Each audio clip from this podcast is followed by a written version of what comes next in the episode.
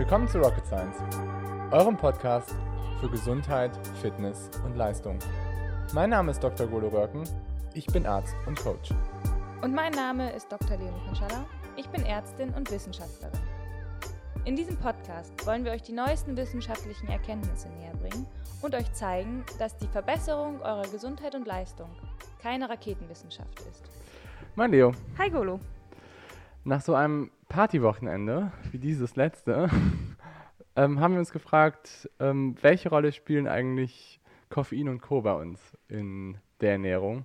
Beziehungsweise wie wirkt sich Koffein und ähm, Genussmittel auf unsere Leistung aus? Und als letztes wollen wir dann noch so ein bisschen besprechen, ähm, wann macht es vielleicht Sinn, gewisse Genussmittel zu konsumieren und wann macht es vielleicht weniger Sinn, Genau. ähm, das einzusetzen. Und dann sprechen wir noch über. Süßstoffe. Ah ja. Genau, das ist nämlich ja auch so ein äh, ganz spannendes Thema, finde ich. Was irgendwie Richtung Konsummittel, finde ich, auch passt. Ja, vielleicht. Also für manche bestimmt. Ähm, aber erstmal sprechen wir über das Genussmittel, Schrägstrich Konsum, Schrägstrich ähm, Makro. Makro ähm, was, glaube ich, jeder von uns relativ stark konsumiert. Beziehungsweise eigentlich konsumieren wir es ja in einer ganz speziellen Form, und zwar als Kaffee. Ähm, ja, Koffein. Genau. Ich glaube, es gibt wenig Menschen, die auf, ähm, auf ihren Kaffee am Morgen verzichten können oder auch auf den Kaffee vorm Sport oder auch auf den Kaffee vorm Wettkampf. Ähm, und wir haben uns eigentlich so ein bisschen gefragt, vielleicht wäre es mal ganz spannend, eigentlich so ein bisschen die Physiologie dahinter zu erklären und wovon wir eigentlich profitieren und wovon wir vielleicht auch nicht so profitieren. Genau. Genau. Und wie viel ähm, vielleicht in gewissen, dass es auch Unterschiede gibt von bestimmten Kaffees im Koffeingehalt und wie viel Koffein überhaupt in manchen Sachen drin ist. Wie viel Gramm hat eine Tasse Espresso? Ich glaube 60, Ja, ne? 70. Ich glaube So. auch, ja. Aber ähm, wenn wir jetzt Milligramm, ne? Nicht Gramm, Milligramm, Entschuldigung. genau. Ja. Genau. Und ähm, das Besondere am Kaffee ist, glaube ich, dass es vom Koffein her nicht ganz so bioverfügbar ist, aber ich glaube, darauf sprechen wir später. Aber darüber sprechen wir später. Vielleicht sprechen wir erstmal darüber, wie wirkt überhaupt Koffein oder was ist, Ja. warum ist das so, warum fühlt sich das so gut an nach einer Kaffeetasse, nach einer Tasse Kaffee oder so schlecht an, beziehungsweise wenn man sie nicht trinkt mittlerweile. Ja, also es hat auf jeden Fall einen Suchtfaktor. Ich glaube, das, das merken alle. Und ähm, was ich so interessant finde auch, dass es äh, direkt im Gehirn wirkt, ähm, größtenteils. Also dass Koffein wirklich über die Blut-Hirn-Schranke gehen kann und eben über die zentrale Steuerung dann äh, sich zum Beispiel auf unsere Pumpleistung vom Herzen auswirkt. Ähm, die Kraft sozusagen, die das Herz äh, aufbringen kann, erhöht und auch die Herzfrequenz erhöht, wodurch wir eben eine höhere Blutzirkulation haben. Ähm, und zusätzlich eben auch noch dazu führt, dass unsere Bronchien ähm, geweitert werden und wir auch mehr Sauerstoff aufnehmen können, die wir dann, den wir dann mit dem Blut verteilen können. Das ist schon irgendwie, irgendwie absurd, dass man nur durch so eine Tasse Kaffee, äh, Kaffeetasse, nee, Tasse Kaffee, das, äh, ähm, die man trinkt, dann über wirklich zentrale Schaltvorgänge so den Körper beeinflussen kann. Ja, was ich halt auch, sage ich mal so, unabhängig von dem, wie es so wirkt, ähm, immer faszinierend finde, ist, wenn man sie nicht hat. Wie schlecht man sich fühlt und wie man auch kognitiv, also so im Kopf, ähm, wie man, wie das sein Denken quasi negativ beeinflusst. Ja, voll. Ja, Wie, wie man daran irgendwie schon so festhält, man braucht jetzt diesen Ja, Kaffee, sonst ja. geht das nicht. Und das ist ja schon auch, wenn man sich irgendwie so Suchtkriterien anguckt, dann erfüllt Kaffee definitiv dieses ähm, Craving, also dass man es unbedingt haben möchte, dass man ähm, halt auch sich schlecht fühlt, wenn man das quasi nicht kriegt und Ja. auch launisch wird, wenn man es Ja. nicht kriegt.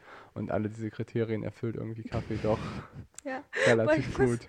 Ich muss gerade daran denken, wie wir letztes Jahr äh, auf Mallorca die nette Barbara im Café immer morgens bestochen haben, dass sie uns vorm Frühstück schon äh, einen Kaffee macht.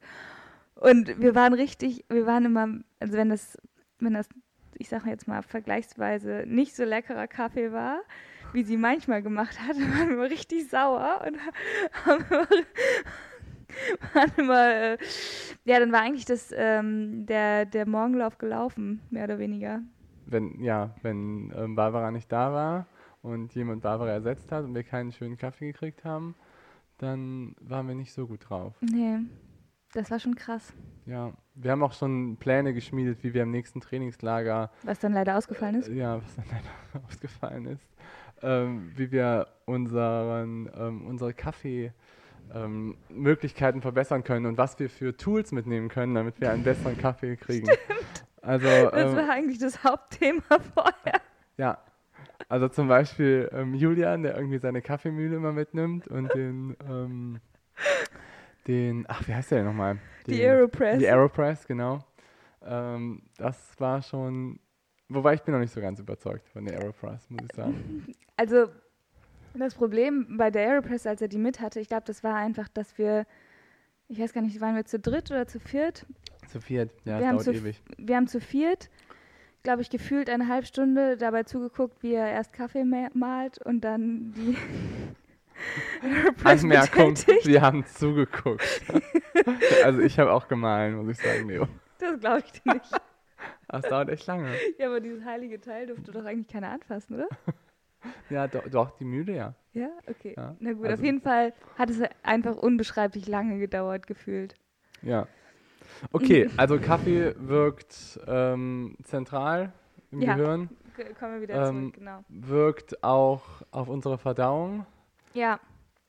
Das, also sozusagen Koffein führt dazu, dass sowohl Darmperistaltik als auch Harnförderung angetrieben werden, was manche vielleicht auch nicht so toll finden.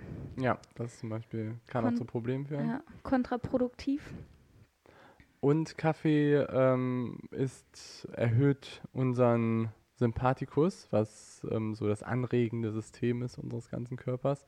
Und ähm, dadurch kommt es halt zu einer Adrenalinausschüttung und das hat einen positiven Effekt auf unsere Fettoxidation und auf ähm, die Bereitstellung von eigentlich allen Energiesubstraten. Ja, also Glykogenolyse, also sozusagen die Kohlenhydratspeicher werden aufgespalten, die Fettspeicher werden, werden aufgemacht und verbraucht, ähm, was uns dann sozusagen mehr Energie bereitstellt für den Sport, den wir treiben wollen.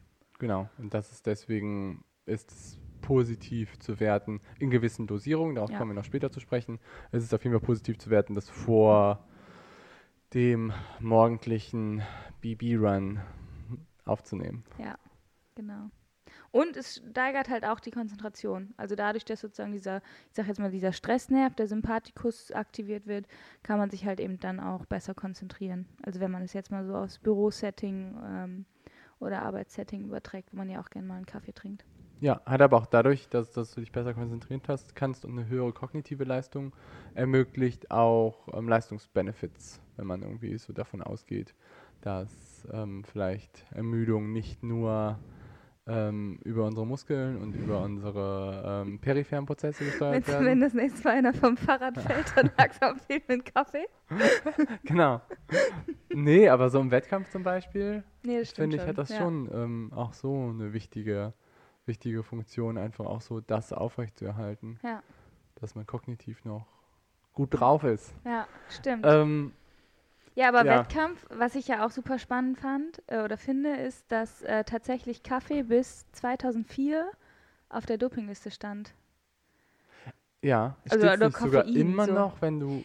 Nee. Gar nicht mehr. Gar nicht mehr. Das ist jetzt, Ach. also ich glaube, bis 2004 war die Dosis nochmal deutlich, ähm, oder ich sag mal so, die Grenzdosis nochmal deutlich ähm, strikter als bis ähm, 2010, glaube ich. Ähm, und seit 2010 steht es gar nicht mehr drauf.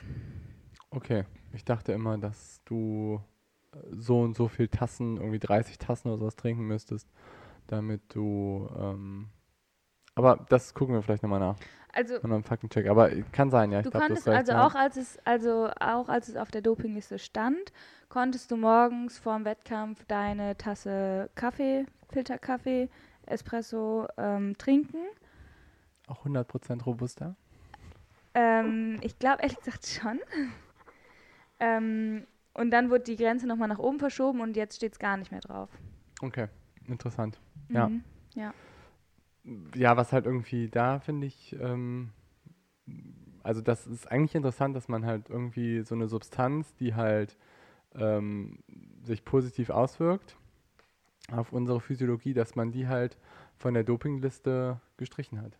Das ist, schon, ja. das ist schon interessant, finde Ja. ich. Das ist aber eigentlich auch, finde ich, was Positives ist, weil äh, Kaffee hat in normalen Dosierungen eigentlich, würde ich sagen, keine negativen Wirkungen, außer vielleicht bei speziellen Gruppen mit Leuten mit Herzrhythmusstörungen, Ja, genau. Also Oder- das, kardialen Problemen, die halt Ja. irgendwie was mit ihrem Herzen haben, wo was halt nicht richtig funktioniert. ja.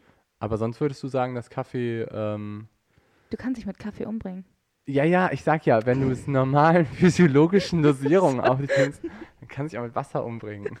okay, das stimmt. So relativ einfach. 12 Liter. Ja, das ist mehr als beim, äh, beim Kaffee. Beim Kaffee sind es 100 Tassen. Ja, pass auf, jetzt, jetzt kommt aber die Story. Also, ähm, ich hab mir mal, ähm, ich mix mir meine Gelflaschen immer selber. Und früher habe ich da immer noch Koffein reingepackt. Wie viel?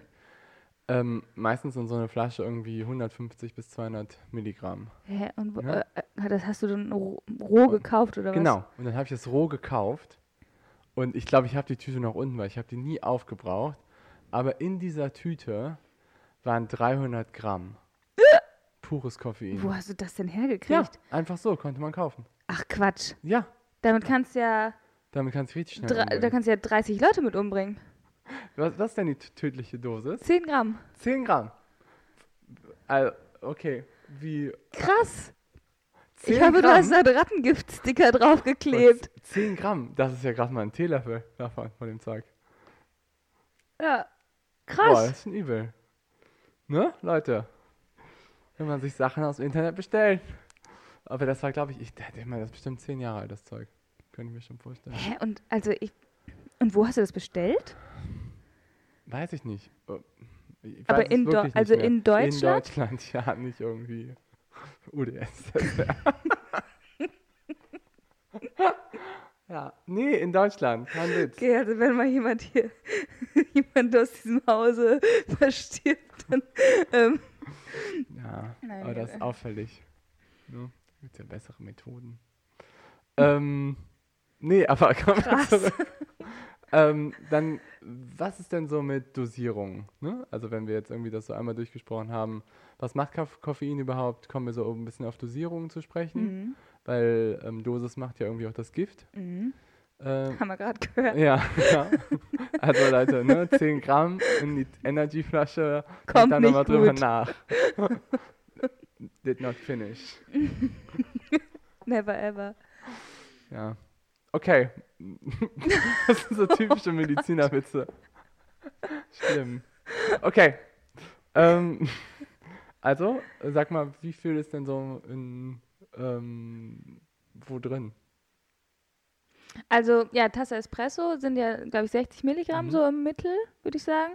Filterkaffee hat eigentlich ein bisschen mehr, weil, oder die Menge, also die, das Volumen ist ja auch größer, hast glaube ich so 100 Milligramm pro, Okay. pro Tasse. Ähm, und wenn man jetzt so auf ähm, Ernährung während dem Wettkampf guckt, so die meisten Gels haben, glaube ich, so 20 bis 30 Milligramm. Oder Okay. eher 20, glaube ich, ne? Und es gibt Ja, so ein paar, aber- die so high Es gibt aber auch 50 bis 100er. ja, aber das sind, glaube ich, so richtige Ausnahmen. Oder sind das nicht diese High-Koffein-Gels? Kann sein. Also von Cliff Bar gibt es immer diesen Double Espresso, der hat 100 Milligramm. Ah, das ist richtig Das ist viel. richtig viel, ja. Und ab wann sagt man so, ist es eine positive physiologische Wirkung zu erreichen? Also schon so mit 60 Milligramm? Ja. Ne? Geht's Ja. ungefähr los? Es sei denn, man ist so suchtkrank, dass das nicht mehr wirkt. So wie bei uns. Ja. Ähm, aber das ist doch unfair, weil äh, erstens, erstens ist man im, im klinischen Alltag, glaube ich, schon, muss man einfach Kaffee in gewissen Situationen einfach zu sich führen, um irgendwie das so zu überleben. Und das zweite ist halt dann, wenn man dann irgendwie auch noch trainieren will, dann braucht man halt auch noch mal einen Kaffee, sonst wird das Ja. halt sehr, sehr schwierig, das durchzuführen. ja. Und Ja. dann braucht man halt immer irgendwann immer mehr, immer mehr. weil äh, man sich halt so dran gewöhnt. Also das Ja. muss man halt schon ganz ehrlich sagen. Koffein hat wirklich einen hohen Gewöhnungseffekt auch. Ja. Darauf kommen wir gleich, glaube ich, nochmal zu sprechen, dass ähm, es dann irgendwann auch ähm, negative Seiten gibt von zu viel Koffein. Ähm, aber okay, also dann haben wir so diese 60 Milligramm, dann geht's los. Dann ähm, so beim Wettkampf, achtest du da drauf, wie viel du da konsumierst? Mm, Also ich gucke eigentlich, dass ich, ähm, also ich gucke eigentlich schon, dass wenn ich einmal angefangen habe, Gels mit Koffein zu nehmen, dass ich dann auch regelmäßig damit weitermache.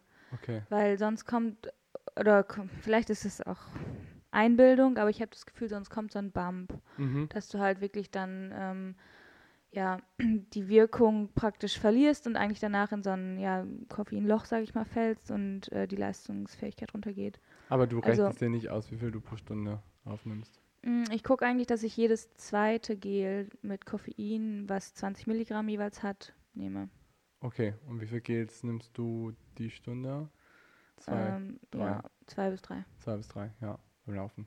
Mm, Neben Radfahren. Man auch. Okay. Hm. Okay. Ja, ich glaube, so ähnlich mache ich es auch. Also ich nehme ungefähr auch so 30 bis 50 Gramm die Stunde. Ja. So, aber ich sage jetzt mal so beim, gerade bei den langen Sachen, nehme ich es meistens so ab dem Hälfte von der Radstrecke. Weil du dann Ja. ja vorher auch schon Kaffee getrunken hast, oder? Ja, morgens. Start. Ja. Vom Start, genau. Aber dann warte ich halt so ein bisschen und dann, dann setze ich das ein. Da fällt mir noch eine Geschichte ein Was denn?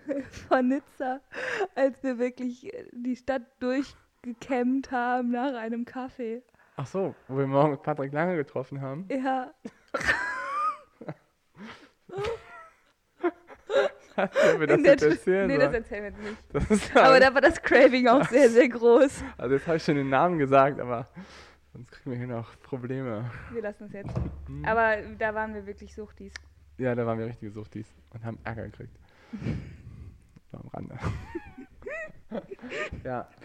Nee, aber ähm, was ich, also ich, ich weiß nicht, ob du es auch machst, aber im Urlaub nehme ich jetzt meistens ähm, meinen Ko- Koffeinkonsum enorm zurück, dass ich halt so ein bisschen abstinent davon werde und dann habe ich halt schon so eine Woche lang ziemliche Kopfschmerzen, Hm, echt, wenn du auch sogar nur ein bisschen trinkst oder wenn du gar keinen trinkst? wenn ich schon so ein bisschen trinke. Wenn ich so ein bis zwei, also wenn ich eine am Tag trinke, Okay. habe ich schon so einen Kopf, Kopfschmerzen, ja. Ja. Also was Das- ich eigentlich einmal im Jahr mache, ist, dass ich eine Woche komplett auf Ko Kaffee verzichte. Ja, Ähm, und dann auch kein, also auch kein, äh, keine Mate oder so, wo ja auch Koffein äh, und Theophyllin drin sind, trinke. Ähm, und da muss ich sagen, fallen mir die ersten zwei Tage mal richtig schwer, dass ich auch richtig dolle Kopfschmerzen habe. Und danach geht's aber eigentlich. okay. Und dann, das finde ich halt so krass und da merkt man dann auch wirklich, wie, wie groß der Gewöhnungseffekt Effekt ist, wenn man dann den ersten Espresso wieder trinkt. Also dann, dann fliege ich. Dann, Mhm. dann kriege ich Herzrasen und äh, merke erstmal, wie stark dieser Effekt eigentlich sein kann. Ja, ist verrückt. Also ich meine, ähm, vor Wettkämpfen empfehlen ja manche auch, dass man den Kaffee komplett ausschleicht und dann halt das erst wieder im Wettkampf quasi benutzt. Genau aus den Gründen. Das könnte ich, heißt- glaube ich, nicht. Weil ich glaube, dann, dann würde ich so einen krass, also so einen dollen Effekt dadurch haben, dass es, glaube ich, zu viel wäre. Ja, vielleicht. Aber das ist wahrscheinlich auch so eine persönliche Sache. So. Mhm, Da ja. muss wahrscheinlich jeder für sich so ein bisschen gucken, wie es ist. Ich finde auch, also ich finde den Koffein, ähm, ich benutze das eigentlich auch nur erst wirklich bei Langdistanzen. Also bei Mitteldistanz benutze ich es gar nicht. So richtig. Also da habe ich nicht so den, den krassen Effekt darauf. Hm. So. Ich glaube, dass das dann halt auch echt bei mir ziemlich kognitiv ist. Ja, halt bei so mir vielleicht habe, auch, aber ich habe es noch nie ohne probiert. Obwohl doch. Keine Ahnung. Ja. ja. Aber ich bin damit gut gefahren auf der Mitteldistanz. Okay. Ja, okay. aber ich glaube, was man schon sagen muss, ist, dass äh, man ab einem gewissen, ich sag mal so ab 200 ähm, Milligramm pro Tag, also was dann irgendwie so 4, 5, Klassen sind, ähm, muss man halt schon ein bisschen gucken, glaube ich, dass es dann auch nicht mehr so den gewünschten Effekt hat und dann auch gesundheitsmäßig keinen Benefit mehr bringt. Ja. Ganz im Gegenteil. Genau, dann geht es halt doch einfach zu sehr aufs Herz-Kreislauf-System ja. auch, dass man da sich äh, wirklich dann auch schaden kann. So. Genau. Und mhm. das andere ist halt ähm, Schlaf. Ja. Hm?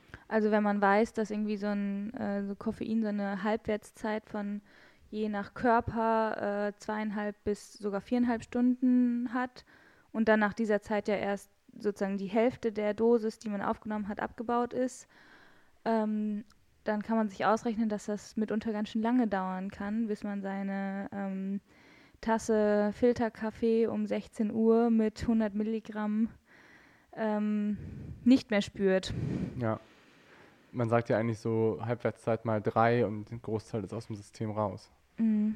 Also das heißt, wenn man die Kaffeetasse dann, wenn man um 4 Uhr seinen letzten Kaffee trinkt, was ungefähr in einer Stunde der Fall ist, und da werde ich auf jeden Fall noch einen Kaffee trinken, dann ähm, hast du halt irgendwie 13,5 Stunden, oder sagen wir roundabout 12 Stunden, bis das irgendwie komplett akkurat ist und dann ist es 4 Uhr nachts. Ja. Und ähm, ich habe ein ganz interessantes Buch gelesen von, von Matthew Walker.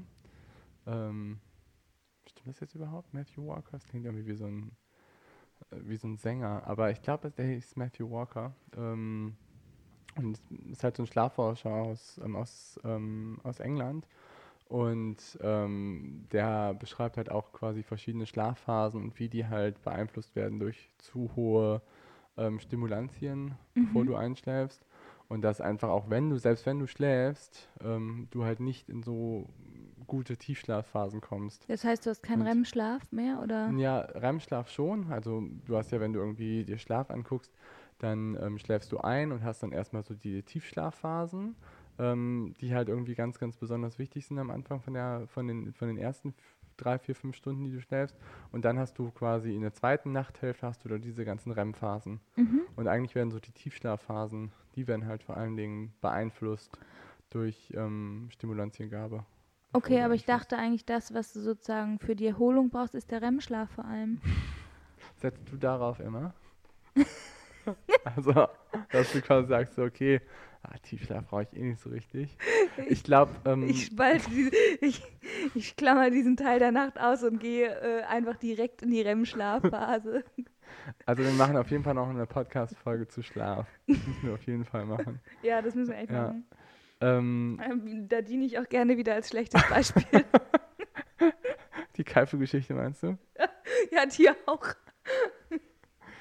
ähm, nee, aber ich, also ich glaube, alle ähm, Schlafphasen sind wichtig für verschiedene ähm, Erholungssysteme. Okay, Und so diese REM-Phase ist, glaube ich, wichtig, so dass du das, was du, ähm, das, was du erlebt hast, quasi verarbeitest. Dass du darauf halt quasi, dass du intelligenter wirst. Mhm. Kein Kommentar.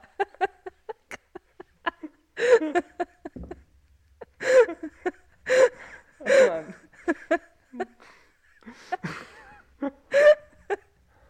Gut, ich glaube, ich glaube, wir wechseln das Thema. Wir können ja noch mal kurz zusammenfassen. Also Koffein kann uns beim Sport helfen. Ähm, man muss vielleicht so ein bisschen das Timing äh, beachten, dass man äh, nicht mehr zu spät Ka äh, Kaffee trinkt und ähm, es auch nicht damit übertreibt. Genau. Aber wenn wir uns Schlaf angucken, gibt es noch einen anderen Stoff, den wir auch noch besprechen wollten ähm, in dieser Folge, der auch einen relativ schlechten Einfluss auf Schlaf hat. Oh ja, stimmt. Das ist wirklich für, für, Schlaf, für den Schlaf auch gar nicht so gut. Zwar, wenn man zu viel Alkohol trinkt. Ja, das ist auch, finde ich, ähm, auch ein spannendes Thema, wo man, glaube ich, ähm, alles und nichts zu weiß. Ähm, es gibt ja so diesen Mythos, dass man irgendwie, wenn man äh, ein Bier trinkt, damit irgendwie gleich zwei Stunden Training oder so zunichte macht. Ähm, ich weiß nicht, was hältst du davon? Ich, also ich trinke kein Bier, aber ich trinke Rotwein. Aber also ich merke das, also ich habe eher so die Effekte von, vom Alkohol so auf mein Gefäßsystem, die ich als sehr unangenehm empfinde nach dem Sport. Also wenn- Erzähl. Ja, wenn ich irgendwie so, m, zum Beispiel wenn ich hart trainiert habe und danach trinke ich irgendwie mein Glas Rotwein oder so, dann habe ich danach halt so einen totalen Flush. Also irgendwie alle Gefäße gehen irgendwie auf, ich fange Mhm. an zu schwitzen, ich kriege irgendwie einen roten Kopf. ähm, und das ist halt irgendwie so unangenehm. Mhm. Vor allen Dingen nach der dritten Flasche.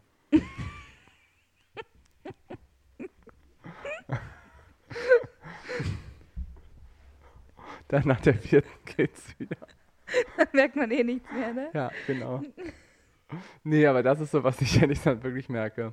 Ich finde halt auch, also Rotwein, zwischen der Unterschied zwischen Rotwein und Bier, ist halt einfach, wie viel mehr Alkohol in Rotwein drin ist als in Bier. Ja, ja, ja. Und das ist halt auch, glaube ich, ziemlich krass. Dass wenn du irgendwie, weiß ich nicht, ähm, 0,5 ähm, Bier trinkst, hast du, glaube ich, ähm, so viel, wie wenn du 0,1 Rotwein trinkst. Mhm. Ungefähr, ne? Ja. Ja. Aber ich finde, also das mit dem, mit dem Gefäßsystem ist ja eher sowas, ich sag mal, was du bei dem Trinken oder kurz nach dem Trinken dann noch merkst, aber ja nicht unbedingt bei deiner Sporteinheit, oder? Nee, das nicht. Ja. Aber was ich halt mega merke zum Beispiel ist auch, ähm, ich messe morgens immer meine Herzratenvariabilität. Mhm. Und wenn ich ähm, zwei, zwei Gläser getrunken habe oder so, m, hab, ist halt subjektiv. Ne? Es gibt jetzt keine, jetzt keine Studie oder so, aber habe ich das Gefühl, dass die Werte von der Herzratenvariabilität deutlich schlechter sind. Ja, man Also sagt ja eigentlich, dass mit Alkohol im Blut äh, du während der Nacht sozusagen schlech schlechter schläfst und Ja. dann ja auch schlechter regenerierst. Von daher wird es schon, also passt es ja schon zusammen. Ja. Und Ja. was man halt auch häufig, also bei Leuten, die ähm, Probleme im Einschlafen haben und deswegen halt ein Glas, ähm, Glas Wein oder sowas nach abends trinken ähm, und damit halt besser einschlafen. Ja, es stimmt, man schläft halt besser ein mit Alkohol, aber man hat meistens dann Durchschlafprobleme, weil dann irgendwann kommt dann der Punkt, wo der Alkohol trotzdem abgebaut ist ähm, und dann wachst du meistens wieder auf und kannst schlecht wieder einschlafen. Mhm. Und das führt dann auch nochmal zusätzlich zu Problemen. Häufig. Ja, und vor allem musst du ja auch, also du hast ja eigentlich, egal welchen Alkohol du trinkst, hast du ja eigentlich immer eine Verschiebung von Flüssigkeiten und Elektrolyten. Das heißt, selbst wenn der Alkohol noch nicht aufgebaut ist, musst du ja irgendwann auf Toilette. So geht's mir zumindest. Und äh, dann wachst du ja auch auf. So, und das, also stoppt dich ja auch vom, vom Durchschlafen, sonst Ja. spätestens. Und das ist ja auch nicht so angenehm. Aber vielleicht sollten wir einmal erklären, warum ist, ist Alkohol schlecht für die sportliche Leistung. Ähm, genau, das ist eigentlich sozusagen eher dem geschuldet, was sozusagen beim Sport äh, dann eher passiert als jetzt vorher, wie das mit dem Gefäßsystem. Ähm, das Problem ist halt, dass eigentlich der Alkohol genauso wie auch Glucose und Fette, unsere Energielieferanten in der Leber abgebaut werden. Und ähm, wenn man jetzt Alkohol im Blut hat, dann erkennt sozusagen der Körper das als ich sag mal, als schlechtes Substrat und sagt, das muss ich jetzt als allererstes abbauen. Und das kriegt sozusagen die Pole Position in der Leber. Und ähm, das wird sozusagen verstoffwechselt in, im Zitratzyklus, wo auch normalerweise eben halt Glucose und Fette eingespeichert werden, äh, eingeschleust werden. Und ähm, die können halt dann nicht verarbeitet werden.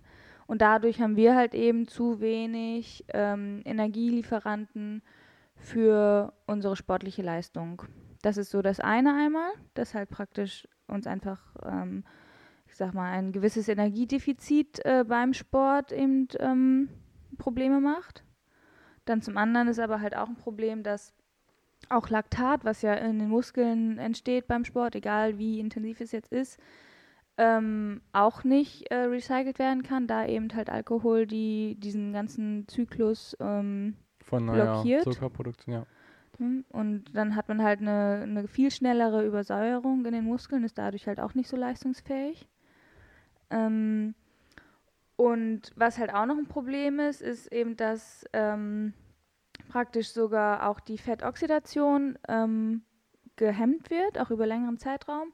Und dann zusätzlich äh, Wachstum, Wachstumshormone und Stresshormone sowie Cortisol eben ausgeschüttet werden und unser Körper eigentlich ähm, ja in so einem Stressstatus ist und was sich natürlich dann auch wiederum nicht gut auf, auf die sportliche Leistung auswirkt. Mhm.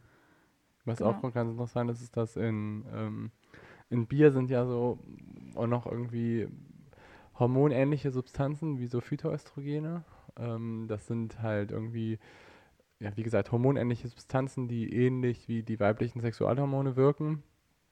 Und ähm, wenn man halt massiv viel Bier trinkt, dann wirken die halt sich auch aufs Brustwachstum aus. Und dann kriegt man halt irgendwie sowas ähm, im Medizinergebrauch immer so eine Gynäkomastie. Ähm, was, was heißt das quasi, dass man als Mann halt eine weibliche Brust entwickelt. Äh, v- vielleicht fangen jetzt auch alle Frau, äh, alle weiblichen Hörer an, Bier zu trinken.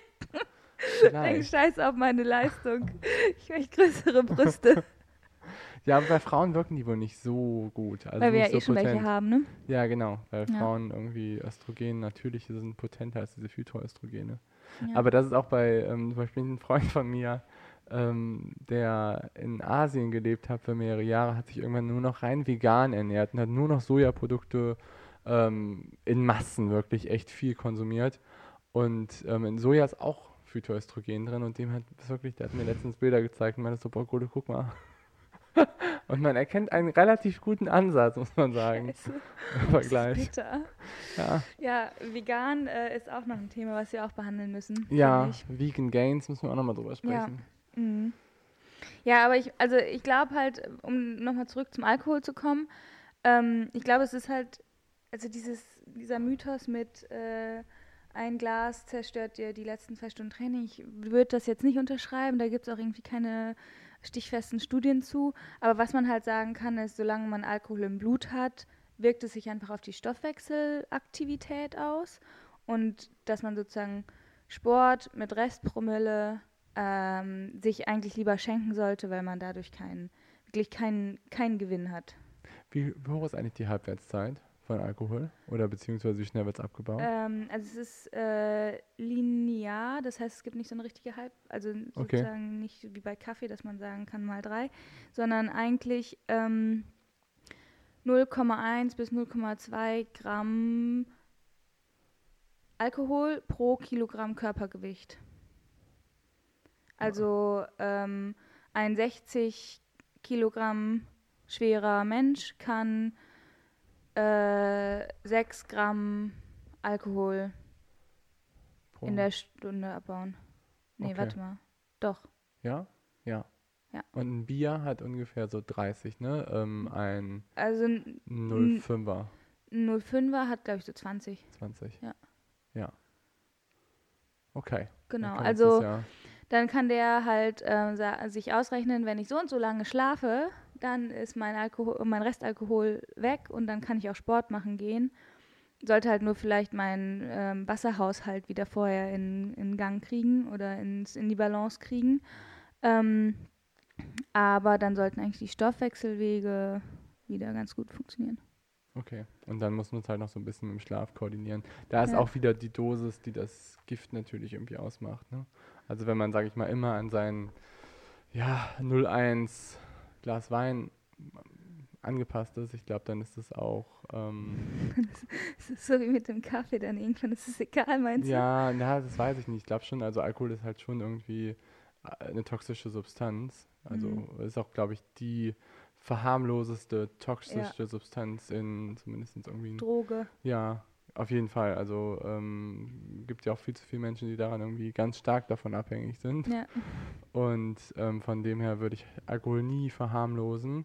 Nur ähm, ich glaube halt, dass wenn man mal ein Glas Wein trinkt oder ein Bier trinkt, ist das in Ordnung. Ich Mhm. glaube, da ist es einfach auch so, dass man, ähm, wenn man es jeden Tag macht, das ein großer Unterschied ist, als wenn man es ähm, zweimal die Woche macht. Ja, ja, ja, definitiv. Also ich würde auch sagen, wenn man jeden Tag ein bis zwei Gläser Bier trinkt, hat man auch schon ein, eine gewisse Abhängigkeit davon. Und Abhängigkeiten Mhm. sollte man natürlich weitestgehend probieren, immer zu vermeiden. Ja. Außer vielleicht bei Kaffee. Schön, schön das eigene, äh, die eigene Sucht schönreden. immer. Ja, ja was ich halt voll spannend finde, ist, also Alkohol äh, ist, oder der Alkohol, über den wir so im Bier-Kontext, Wein-Kontext reden, ähm, zeichnet sich ja so durch eine bestimmte Struktur aus. Und bei Süßstoffen haben wir eigentlich eine ähnliche Struktur. Und was ich nicht so richtig verstehe und auch noch nicht so richtig rausgefunden habe, ist, wenn man so Zuckerersatzstoffe, sowas wie zum Beispiel Xylit oder Stevia, was halt Zuckeralkohole sind, ähm, ob die praktisch die gleiche, ähm, die gleiche Wirkung auf den Stoffwechsel haben wie Ethanol ähm, aus, dem, aus dem Bier. Ob die halt eben auch dazu führen, dass du deine Gluconeogenese hemmst und deine, äh, deine Fettoxidation hemmst oder eben nicht. Also das heißt, du meinst, ob die genauso im Zitratzyklus dann verstoffwechselt werden wie Alkohol, ja.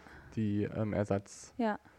Da müssten wir wahrscheinlich mal irgendwie in Lebensmittelchemiker oder so jemanden fragen, der dir das Ja. wahrscheinlich beantworten kann. Also es gibt halt super viele Studien und, und ähm, ich sag mal Beschreibungen für so der normalen ähm, Süßstoff, so Sorbitol, Aspartam, was es, was es ja schon Ewigkeiten gibt. Mhm. Aber so diese pflanzlichen Zuckerersatzstoffe dazu äh, habe ich ehrlich gesagt nicht so wirklich viel gefunden. Die sind ja noch nicht, also die sind ja noch nicht so lange auf dem Markt. Die Nee. So 10. Ja, 15 ich glaube Jahre. noch nicht mal, oder? So Stevia und wie das alles heißt und Erythrit. Ja, weiß ich auch nicht genau. Aber er, vielleicht sollten wir erstmal erklären, was ist das Problem mit Süßstoffen? Ja, Süßstoffe, finde ich, ist, also man sollte die Leute, die das auf den Markt gebracht haben und die Werbung machen mit der Diät, äh, mit den Diätgetränken, die sollte man echt ähm, verteufeln. Das finde ich so krass, dass das so, dass man eine Gesellschaft so fehlleiten kann und sagen, das äh, ist ein super Ersatz für Zucker. Ja. Ähm, Aber ja, warum ist das so problematisch? Ähm, das Problematische daran, also gerade an so Sachen wie ähm, jetzt so die klassischen ähm, Süßstoffe, ist halt zum einen, dass man eigentlich nicht richtig weiß, ob sie ähm, langzeitmäßig ähm, krebserregend sind. Dazu gibt es halt, ähm, dazu fehlen einfach Langzeitstudien. Das ist das eine. Und das zweite ist, äh, dass sie sozusagen unseren Stoffwechsel, unseren Zuckerstoffwechsel, ich sag jetzt mal, verarschen und wir dadurch eigentlich ähm, den Benefit, den wir uns erhoffen, von einer kalorienarmen Ernährung in, äh, und ähm, einem ausgewogenen Blutzuckerspiegel halt nicht schaffen, sondern das Gegenteil er erreichen. Also das Problem ist halt, wenn wir ein, ähm, ich sag jetzt mal, wir essen eine bestimmte Menge Zucker oder wir ne- essen eine bestimmte Menge Süßstoff, dass wir die gleiche Ausschüttung von Insulin haben. Und Insulin ist halt das Hormon, was dazu führt, dass äh, unser Blutzucker ähm, in der Balance ist. Und dass quasi Energie in unsere Zellen aufgenommen wird. Genau. Und wenn ich jetzt äh, was Zuckerreiches esse, dann wird natürlich Insulin ausgeschüttet, damit der Blutzuckergehalt äh, reguliert wird, indem Zucker in die Zellen, in die Leber vor allem auch äh, eben aufgenommen werden, um dazu gespeichert zu werden, um dann als Energiedepot zu, zu fungieren. Und ähm, wenn wir ganz viel Zucker im Blut haben, führt das natürlich dann danach zu einer Balance und es ist alles, ich sag mal, im Rahmen. Und wenn wir jetzt äh, die gleiche Menge ähm, Süßstoff essen, dann wird auch Blu äh, Insulin ausgeschüttet, aber es ist ja eigentlich kaum Blutzucker, äh, kaum Zucker äh, im Blut. Es wird aber trotzdem aufgenommen von den Zellen, weil die denken, da muss ja ganz viel sein, weil wir schütten ja Insulin aus. Und dann kommen wir in einen Unterzucker.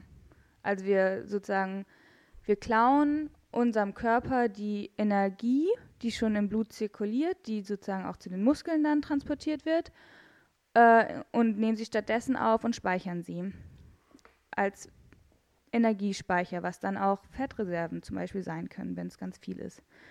Bei Zucker jetzt zum Beispiel. Genau.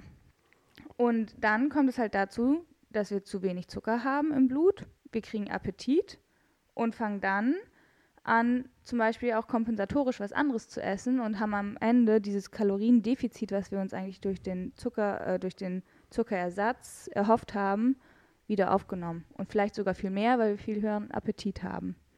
Und das andere Problem mit Insulin generell ist ja einfach, dass Insulin ähm, eines der Hormone ist, die am meisten auch zu Gewichtszunahme führen. Deswegen haben ja auch, sage ich mal, ähm, Leute, die so diese ersten Insulinresistenzen entwickelt, also das heißt, wo Insulin nicht mehr so gut funktioniert, ähm, die nehmen eigentlich meistens immer an Fettmasse zu. Genau. Und dabei halt vor allen Dingen so diese Fettmasse, die gesundheitsmäßig sehr schlecht bewertet wird. Also Genau, genau, die- dieses die- Fett um die Organe quasi Ja, das, herum. das intestinale Fett. Das, genau. das dieses, innere Bauchfett. Ja, dieses Und- viszerale Fett. Ja.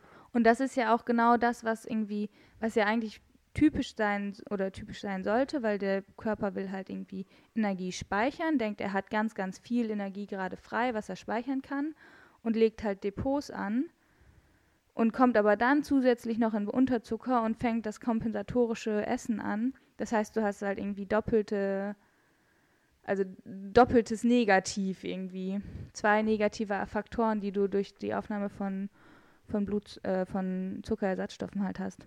Genau. Und das ist halt eigentlich genau auch das, was von der Industrie her so schädlich ist daran, dass man halt genau den Leuten, die eigentlich ähm, eher probieren sollten, vollwertig zu essen, ähm, eine ganzheitliche Ernährung zu machen, dass man genau denen dann diese Zuckerersatzstoffe, sag Ja. ich mal, reindrückt und Das denen dann halt, sagt, damit so würdet ihr abnehmen. Ja, Und das geht halt genau in die falsche Richtung. genau, ja. Ja, es Ja. ist natürlich da auch wieder so irgendwie, die Dosis macht das Gift, ne? Also wenn man Mhm. wahrscheinlich das Mal trinkt, ist das jetzt nicht verwerflich und nicht so schlimm. Nee. Oder es ist ja auch in ganz vielen, ähm, es ist auch in ganz vielen Sportgetränken drin, muss man sagen, ne? So in, ähm, ja, wenn man so mal sich die Packung anguckt von einigen Gels und sonst was, hast du meistens auch immer noch einen Zucker, Zuckerersatzstoff mit drin. Aber du hast auch Du hast auch Energie. Malto und Glucose und was nicht alles in Reinform, was du ja sozusagen erstmal auch sozusagen, was ja ganz schnell einen hohen Blutzucker generiert. Ja, Das heißt, dein Loch dahinter ist viel, viel kleiner. Und wenn du aber, wenn du jetzt zum Beispiel, ähm, du machst eine lange Radausfahrt und denkst, boah, ich komme irgendwie mit meinen Energiereserven gerade nicht mehr hin, ich halte jetzt mal kurz an der Tankstelle an und kaufe mir eine ähm, braune Brause. ähm, und die hat aber, das ist aber leider eine Coke Zero ähm, oder Light oder was auch immer. Dann schießt du dir damit halt ins eigene Bein. Weil du, du trinkst das und du, dein Körper reagiert dann mit einer Blutzuckersenkung, was du ja überhaupt nicht willst. Was ist der Unterschied zwischen Coke Zero und Coke Light? Ähm, ich glaube, in der einen ist ein bisschen Zucker, in der anderen gar nicht. Nee, Echt nicht? mhm. das glaube ich, ziemlich genau gleich. Echt jetzt? Das eine ist für Männer und das andere ist für Frauen. Ist also nur, Das äh, ist Marketing-Slogan. echt jetzt? Mhm. Ja. Also ich glaube, ähm, von der Geschmackszusammensetzung ist es auch minimal anders. Aber so was drin ist, ähm, von, ähm, vom Nährwert her ist es genau gleich. Und das, ich glaube, es ist auch beides mit Aspartam gemacht. Hm. Mhm.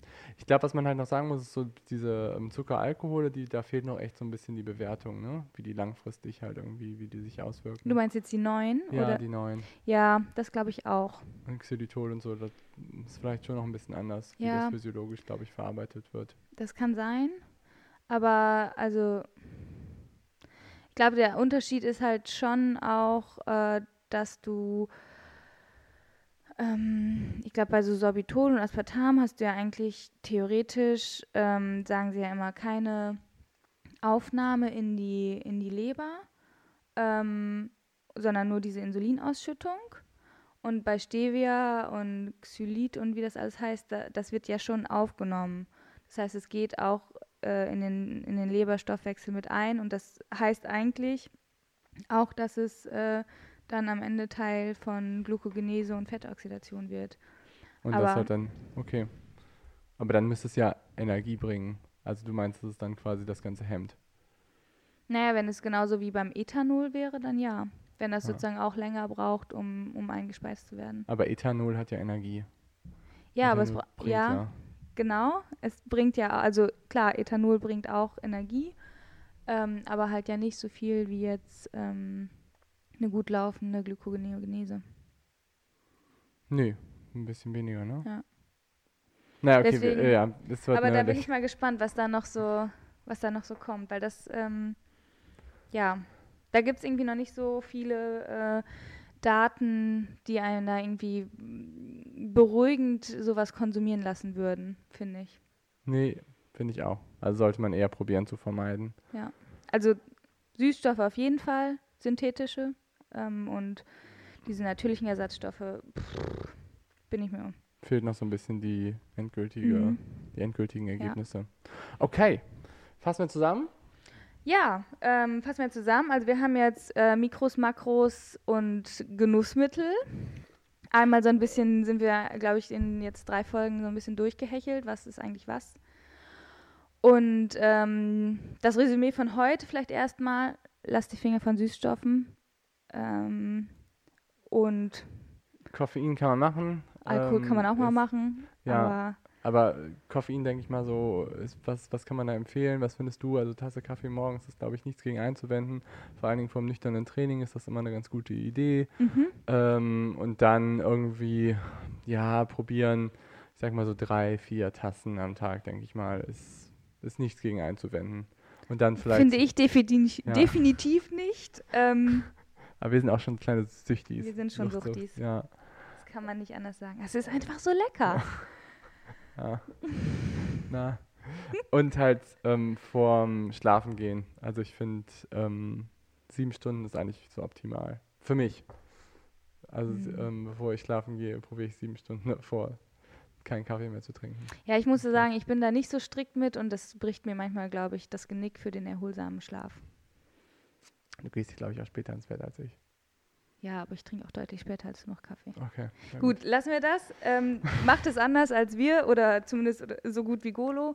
Dann ähm, Immer. genießt euren Kaffee. Ja. Und ähm, ja, ich möchte jetzt wohl auch einen Kaffee haben. Ja, ich glaube ich auch. Macht's gut, Leute. Tschüss.